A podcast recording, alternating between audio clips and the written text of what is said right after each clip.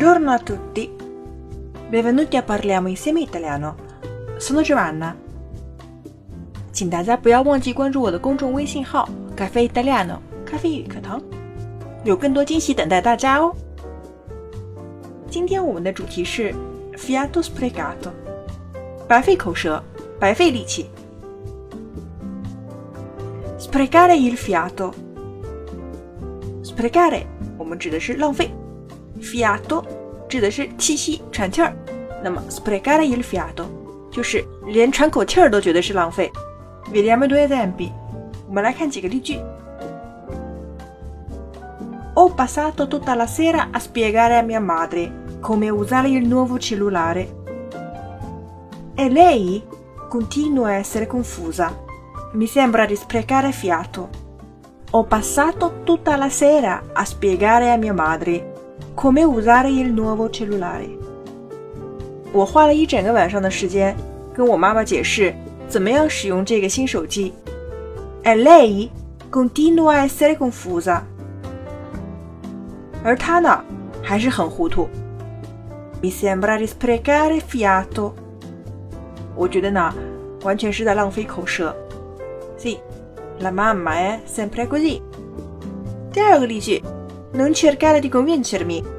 Sono sicura di aver ragione. Continua pure a parlare. Se vuoi sprecare fiato. Non cercare di convincermi. 你别想要说服我了。Cercare di 我们表示试图。Sono sicura di aver ragione. Avere ragione 表示正确的、有道理的。我确定我是对的。Continua pure a parlare。 你要是想要说，你就说呗。我们经常用 pure 和命令式连在一起呢，表示直接做某事儿。你来说说吧。Se vuoi sprecare fiato，如果你想白费劲儿的话，你就说嘛，还挺任性的哈。Fiato，我们刚刚说了是表气息的意思。Avere il fiato grosso，喘大气儿。表示气喘吁吁。Sentirsi mancare il fiato，觉得缺少一口气儿，可以说是喘不上气儿，缺氧。Restare senza fiato，这回呢是喘不上气儿了，这边表示大吃一惊。La novità mi ha fatto restare senza fiato，那则新闻呢让我大吃一惊。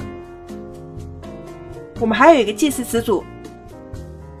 d'un fiato 是 di un fiato 的缩合。Ha preso un bicchiere e l'ha vuotato tutto d'un fiato.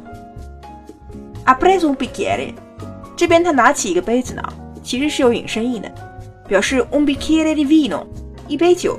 他拿起一杯酒，l'ha vuotato tutto d'un fiato，一口气就喝了，一饮而尽。最近给我打赏的人好少啊，好难过，sono triste。Comunque, ci vediamo la prossima volta e parliamo insieme italiano. 悄悄。